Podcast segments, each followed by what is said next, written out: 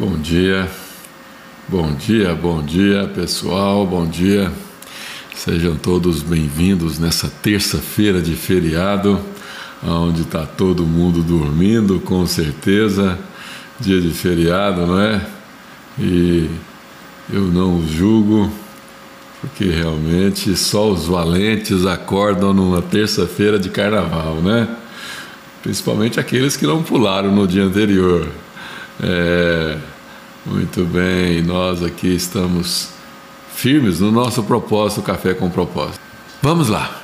É, hoje nós vamos começar no capítulo 7 e é praticamente uma continuidade do que nós vimos ontem. Ó, capítulo 7, vou colocar aqui Versículo 1: Agora, irmãos, vocês que conhecem a lei, não sabem que ela se aplica apenas enquanto a pessoa vive?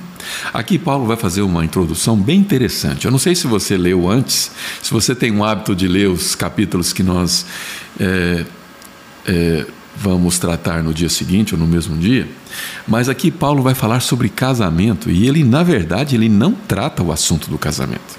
Ele vai simplesmente usar o casamento, a lei que trata o casamento, como um exemplo sobre a própria lei. Eu achei, é, é, eu achei, eu acho fascinante a maneira que Paulo lida com as palavras.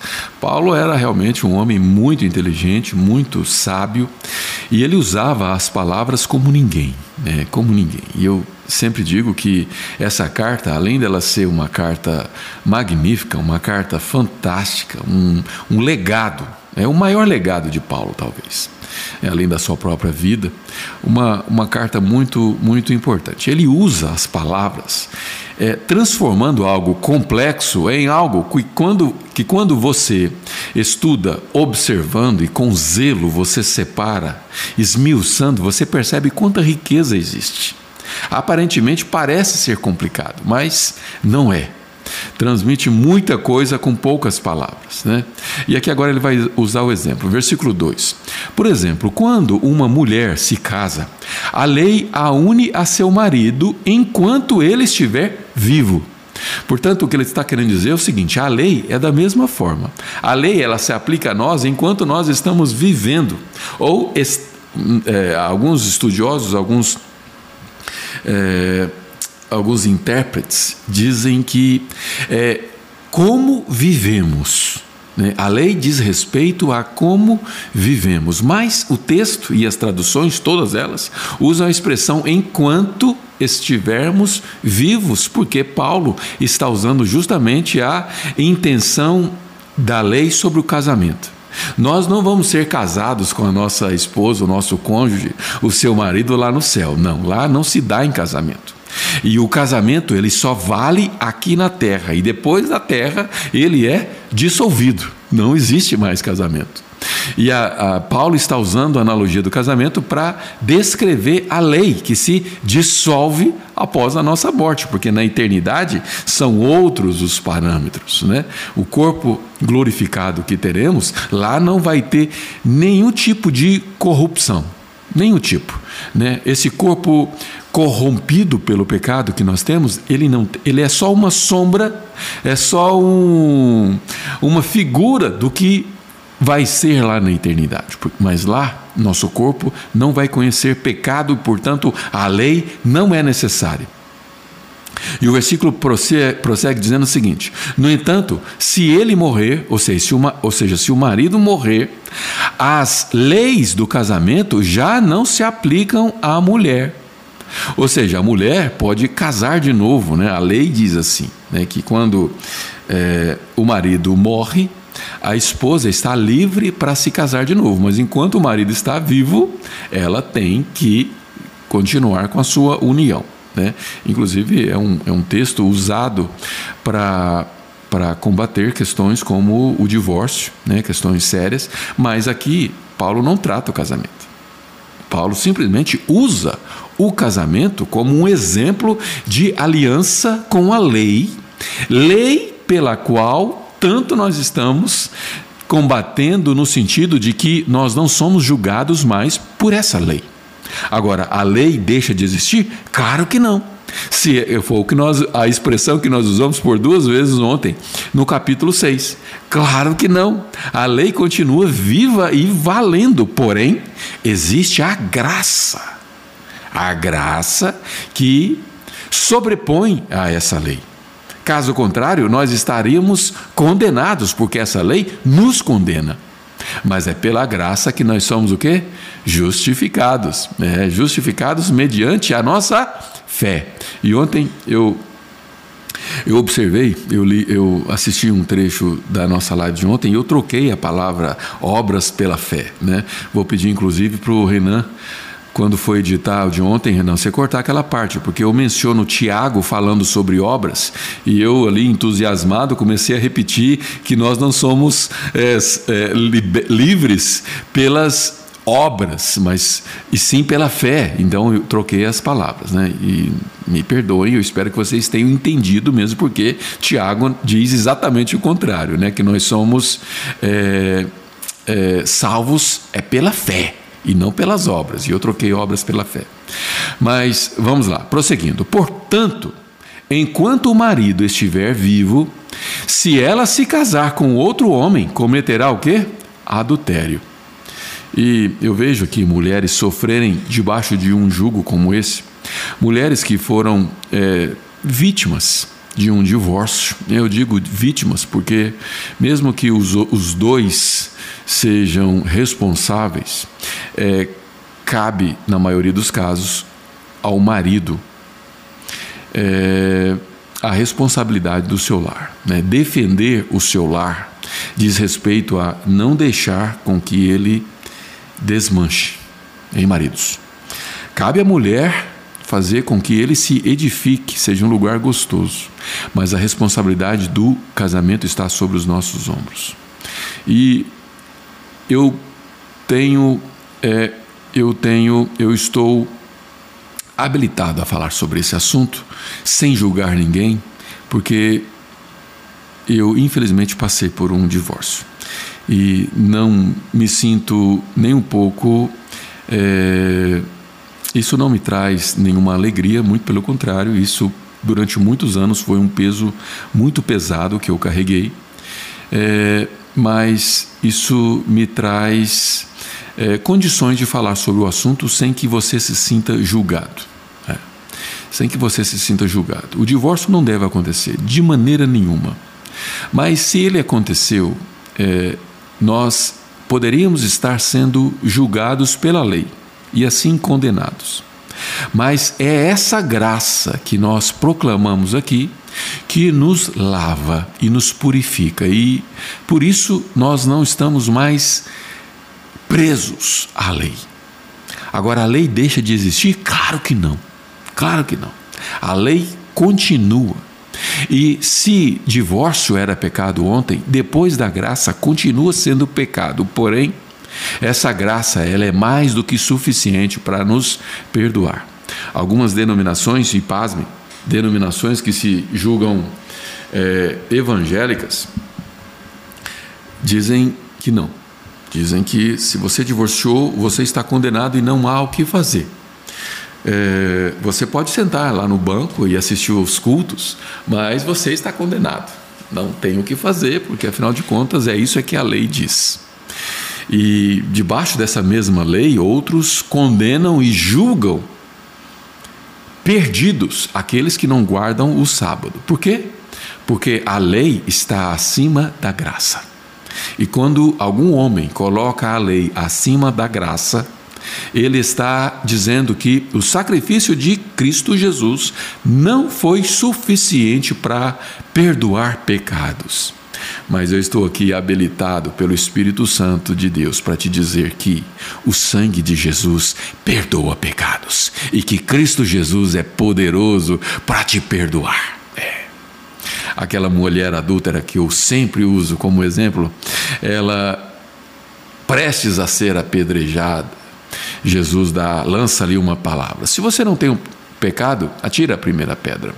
E você que julga como pecador aquele que é divorciado ou que é, não guarda o sábado como você acha que deveria, atira a primeira pedra. Mas Jesus, quando todos eles foram embora, ele pergunta para aquela mulher que pecou: Onde estão os seus adversários, os seus acusadores? Onde estão? E ela diz que eles se foram. E Jesus diz assim: Perdoados estão os seus pecados, vai e não peques mais. Porque a lei, ela continua. Você passou por um divórcio? Você está perdoado, mas não peque mais. Não, não peque mais. A lei, ela continua. Porém, a graça que te perdoou te deu uma nova chance, mas isso não quer dizer que você precisa continuar pecando. Não. Vai e não peque mais. Não peques mais. Portanto, enquanto o marido estiver vivo, se ela se casar com outro homem, cometerá adultério, cometerá pecado. Mas se o marido morrer, ela ficará livre dessa lei e não cometerá adultério a, ao se casar novamente. Aqui agora chegou na profundidade do que Paulo de fato queria transmitir. É, uma vez, lembra de ontem, né, capítulo 6, uma vez que você morreu, uma vez que você morreu para a sua carne, a lei morreu para você. E o marido, quem é marido? Marido é a lei, você é a esposa, nós somos a esposa. Né? Nós somos a noiva de Cristo. E a analogia que Paulo faz aqui é justamente isso. Quando você morre para o pecado, significa que você morreu para a lei. E o marido, que é a lei, esse morreu, mas não morreu a lei. Paulo teve muito cuidado para poder escrever isso aqui, porque ele estava falando sobre a lei, e a maioria das pessoas daquela igreja de Roma era judeu, pasme. É, lá em Roma, lá na Itália, a maioria é, da, dos membros eram judeus e Paulo começa a combater os judeus desde o início.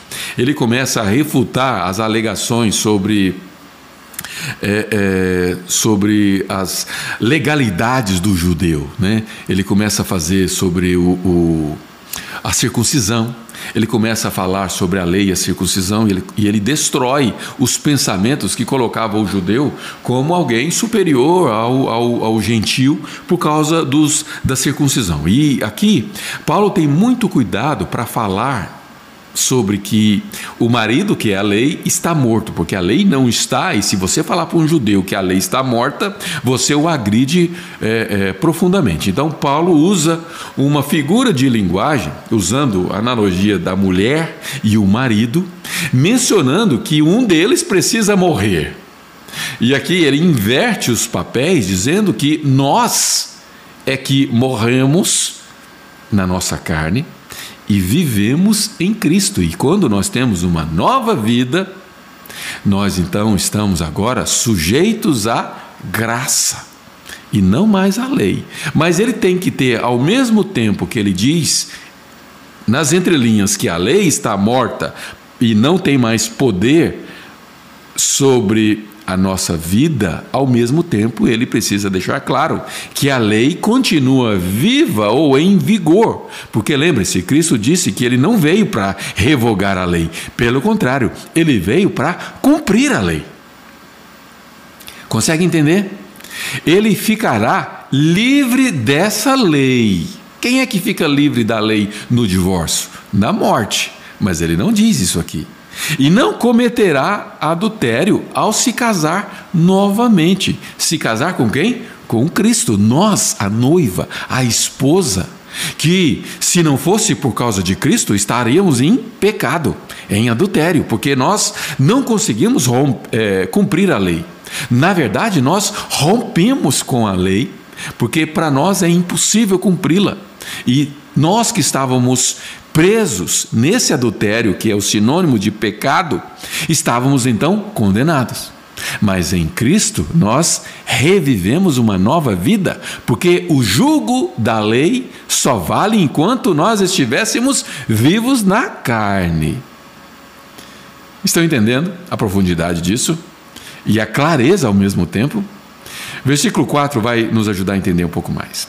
Assim, meus irmãos, vocês morreram para o poder da lei. Entendeu? Inverteu os papéis ao dizer que, ao invés do marido ter morrido, nós é que morremos para o poder da lei. Quando morreram com Cristo, então quando você morreu com Cristo, e no, vers... no capítulo 6 de ontem, nós falamos que quando você desce as águas, você morre para a carne e você renasce em Cristo. E agora estão unidos com aquele que foi ressuscitados. E a nossa live de ontem tinha justamente esse título: Unidos a Cristo. Eu e você estamos unidos com Cristo, mas nós somos também unidos a Cristo.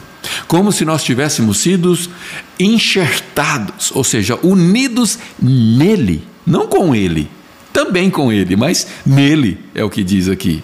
Unidos com aquele que foi ressuscitado dos mortos. Como ressuscitado, podemos produzir uma colheita de boas obras para Deus. Uma vez que você foi ressuscitado com Cristo, você é capaz de produzir frutos, uma colheita de boas obras. Como têm sido os seus frutos? Como tem sido as suas, a sua colheita? Hein? Tem sido uma colheita de boas obras? Como tem sido? Me diga. Diga para você mesmo, né? não diga para mim. Versículo 5 diz assim: é, Quando éramos controlados pela natureza humana, éramos. Por que éramos?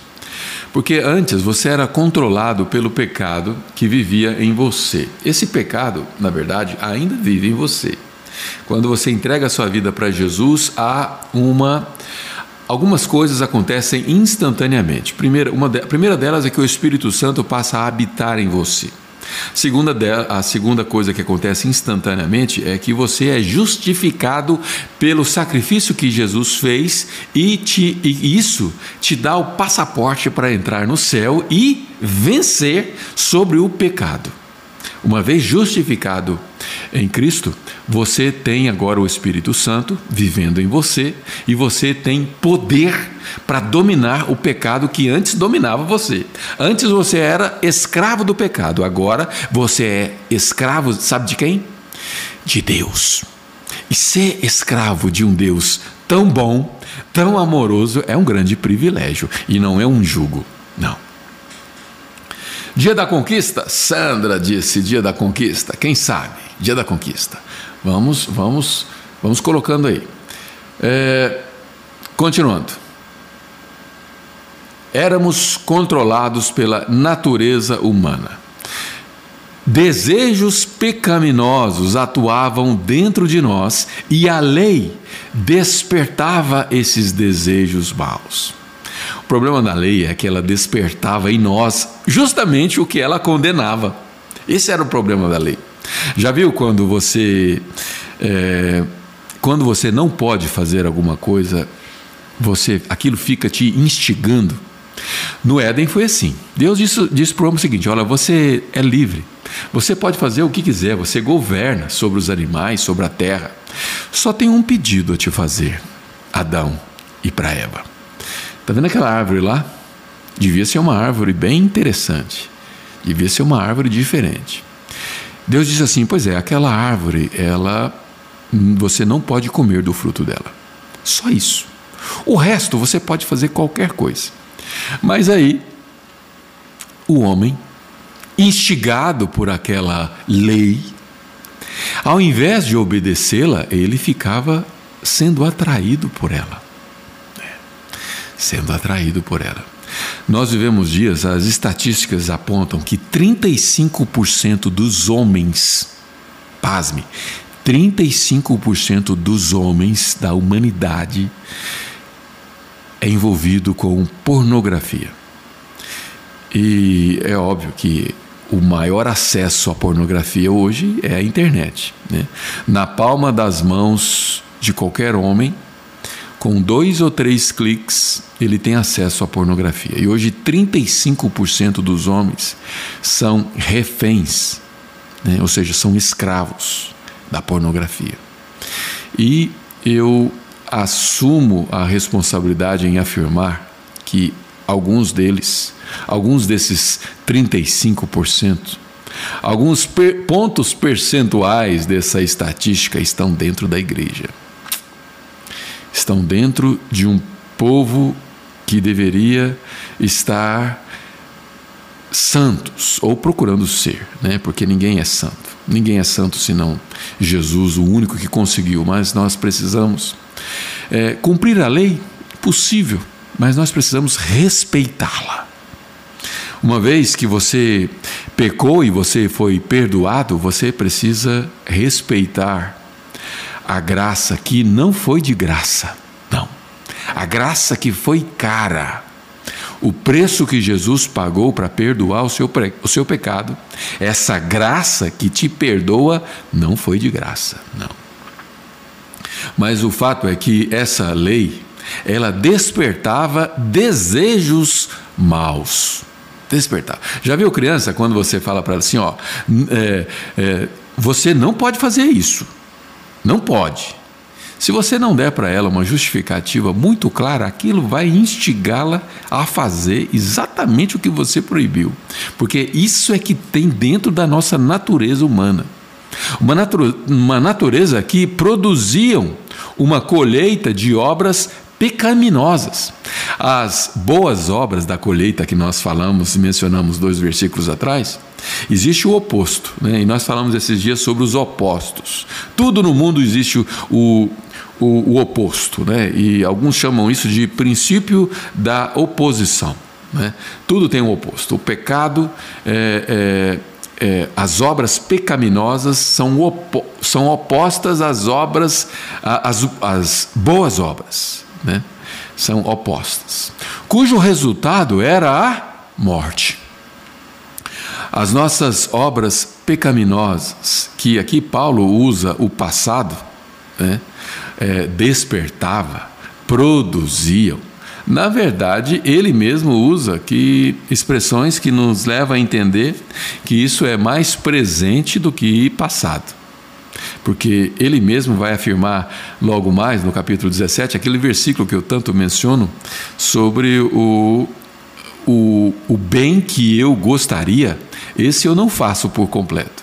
Mas o mal que eu não quero, esse uma hora ou outra eu acabo fazendo.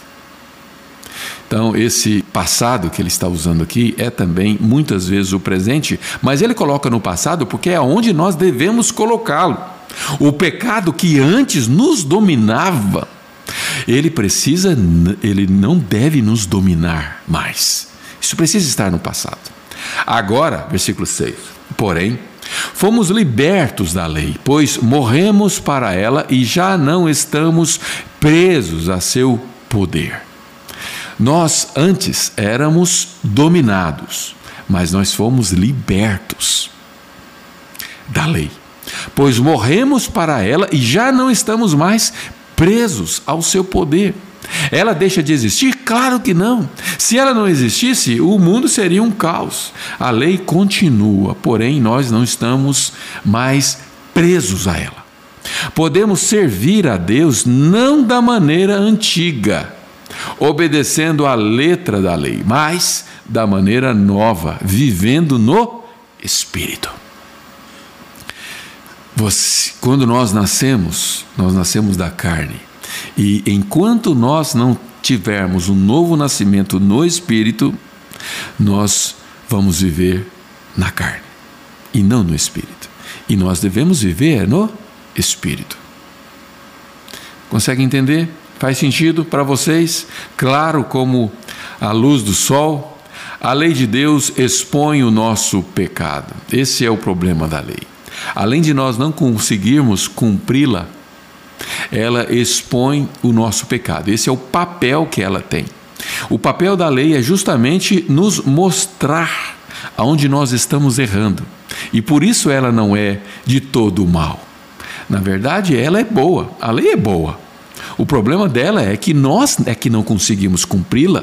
E é por isso que foi necessário que Cristo derramasse da sua graça, primeiro, para que nós fôssemos perdoados, segundo, para que nós pudéssemos viver é, livres da condenação dessa própria lei. Versículo, 17, versículo 7 diz assim: Por acaso estou dizendo que a lei de Deus é pecaminosa? Claro que não. De novo, aquela expressão tão usada no capítulo anterior. Claro que não, a lei não é pecaminosa, ela é perfeita. Só que de tão perfeita que ela é, nós não conseguimos cumprir. Esse é o problema. Na verdade, foi a lei que me mostrou meu pecado. É a lei que revela o nosso pecado. É ela que coloca luz sobre o que nós estamos fazendo. Quando Deus olha para você e observa os seus, o seu comportamento, Ele está olhando através da luz da lei. Só que a lei que não tem mais poder de te condenar, desde que você se arrependa. E arrependimento é uma parte muito importante e valiosa do processo do processo de resgate, do processo de é, salvação. Se você não se arrepender dos seus pecados, você vai continuar cometendo os mesmos erros. Você vai se divorciar uma, duas, três, quatro. E aí? Essa lei vai revelar o seu pecado. E a graça, que superabundou inicialmente, ela vai te perdoar para sempre? Não faz sentido. Seria incoerente. Na verdade, a pessoa que age de uma maneira dissimulada, ela peca dia depois de dias e, e ela não respeita a lei. E ela faz pouco caso da lei, achando que o sacrifício de Jesus vai perdoá-la de maneira deliberada, está cometendo um pecado aonde a graça não que a graça não seja capaz de perdoar, mas a graça não tem como agir, porque não há arrependimento, não há conversão, não há fé. No capítulo 2 e 3, desde o capítulo 1 do, dessa carta de Paulo aos Romanos, deixa claro que nós somos salvos é pela fé. Se você de fato crê em Cristo Jesus e você. E crer é fé. Crer é sinônimo de fé, concorda? Crer é acreditar. E se você de fato acredita, então precisa haver arrependimento genuíno. Caso contrário, a sua fé, ela não existe, nunca existiu. E se não existe fé, a graça não consegue te libertar. João 3,16 deixa claro o que, que precisa fazer para ser salvo: crer no Senhor Jesus. Só que se você diz crer, mas se você age de maneira contrária, então você não crê. Você é, na verdade, um mentiroso, usando as próprias palavras do apóstolo Paulo. Você é mentiroso ao dizer que crê em Cristo Jesus, porque se você crê, existe, existe arrependimento. Continuando, eu jamais saberia que cobiçar é errado se a lei não dissesse não cobice. Não, não cobice, não mate. A lei é que diz: guardar o sábado faz parte da lei. Como que nós saberíamos se não fosse a lei? Agora, não é pelo fato de você não cumprir que você é alvo da graça. É pelo fato de você crer. Esse é o ponto. Mas o pecado usou esse mandamento para despertar dentro de mim, Paulo falando dele mesmo, todo tipo de desejo é, cobiçoso. Se não houvesse lei, o pecado não teria esse poder. Se não tivesse lei, o pecado não teria poder nenhum, porque você poderia fazer o que você quisesse. Eu espero que eu tenha conseguido, esteja conseguindo transmitir para vocês o, a profundidade e a importância que tem esse evangelho. E eu vou terminar aqui no, no versículo 9. Houve um tempo em que eu vivia sem lei, Paulo dizendo. No entanto, quando tomei conhecimento do mandamento, o pecado ganhou vida. Porque, convenhamos, as pessoas que estão pulando carnaval, bebendo até cair, nunca eh, deu ouvidos a esse evangelho, nem conhece sobre a profundidade disso tudo que nós estamos falando aqui. Você acha que aquelas pessoas têm conhecimento do pecado? Não, não tem. Eles estão vivendo uma vida de ignorância e é por isso é que tem a import... é por isso que existe a importância de proclamarmos esse evangelho. para que nós possamos trazer luz e conhecimento. Agora, você vai falar de coisas tão profundas como essas para pessoas que estão tão distantes desse evangelho? Claro que não. Você apresenta um evangelho onde a única coisa que elas precisam fazer é crer no Senhor Jesus. E dentro dessa ingenuidade de apenas crer, simplicidade, não vou usar ingenuidade porque de fato o evangelho é simples. Dentro dessa simplicidade, elas já são salvas. Né? E essa profundidade do evangelho que nós estamos aprendendo aqui na carta de Romanos dá a elas um segundo nível, para elas entenderem o motivo das coisas serem como são. E, e é por isso que nós temos que levar o evangelho por camadas. Porque tem aqueles, Paulo usa uma expressão muito interessante que é, é dar leitinho para aqueles que são novos na fé. Se você dá um caldo grosso como esse que nós estamos lendo aqui nessa temporada Jornada do Entendimento, você pode desestimular e o seu e a sua pregação pode não ter um bom resultado. O importante é nós levarmos esse evangelho da maneira mais simples que você conseguir. E, se preciso for, você mergulhar fundo no entendimento, como nós estamos fazendo aqui.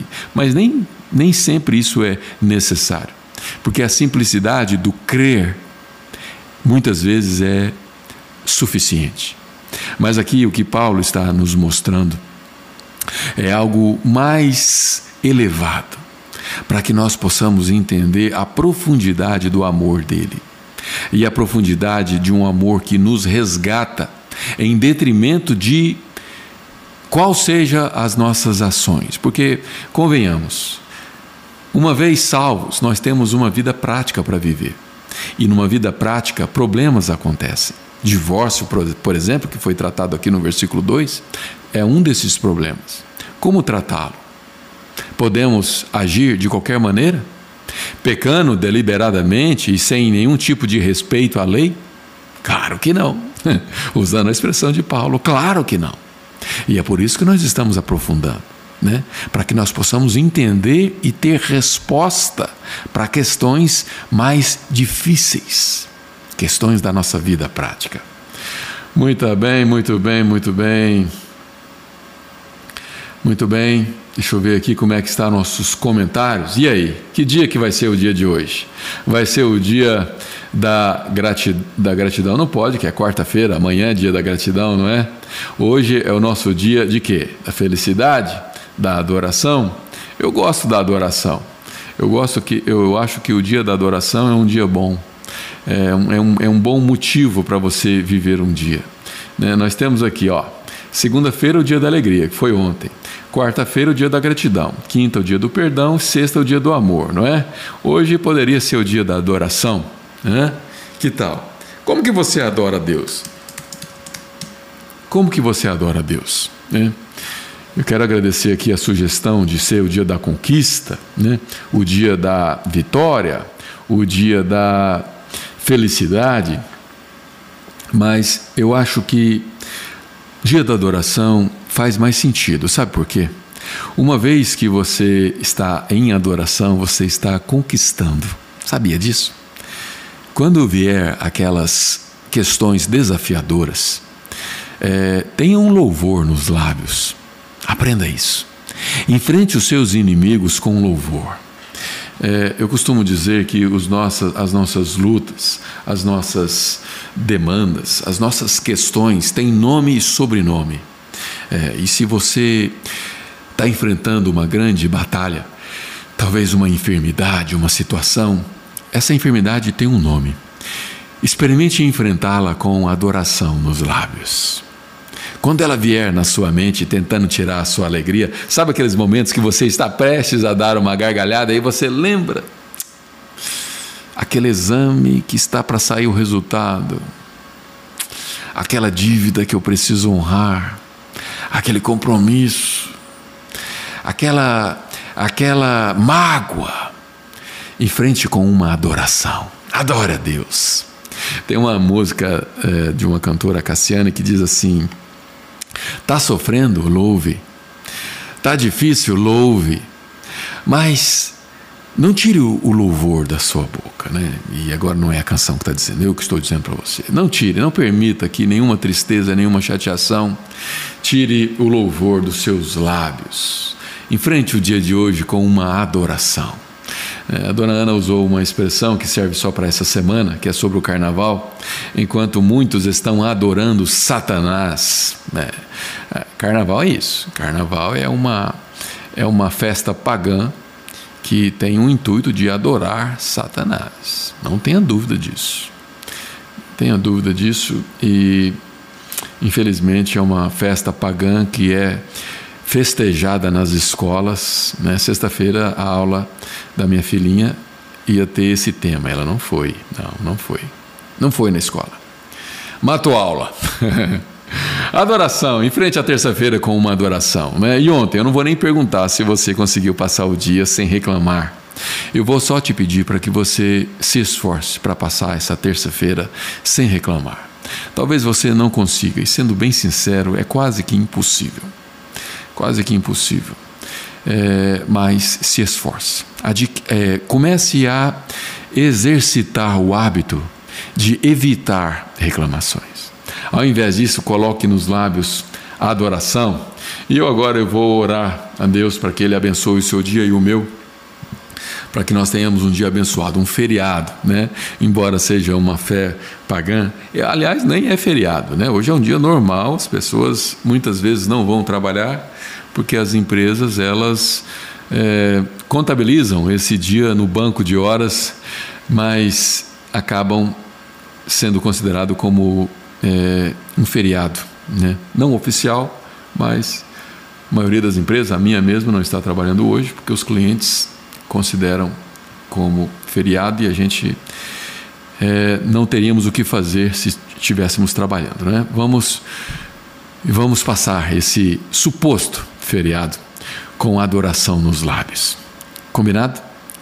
Chegamos ao fim de mais uma live, mais uma live abençoada, não é? uma live onde certamente Deus falou contigo. Nos vemos amanhã.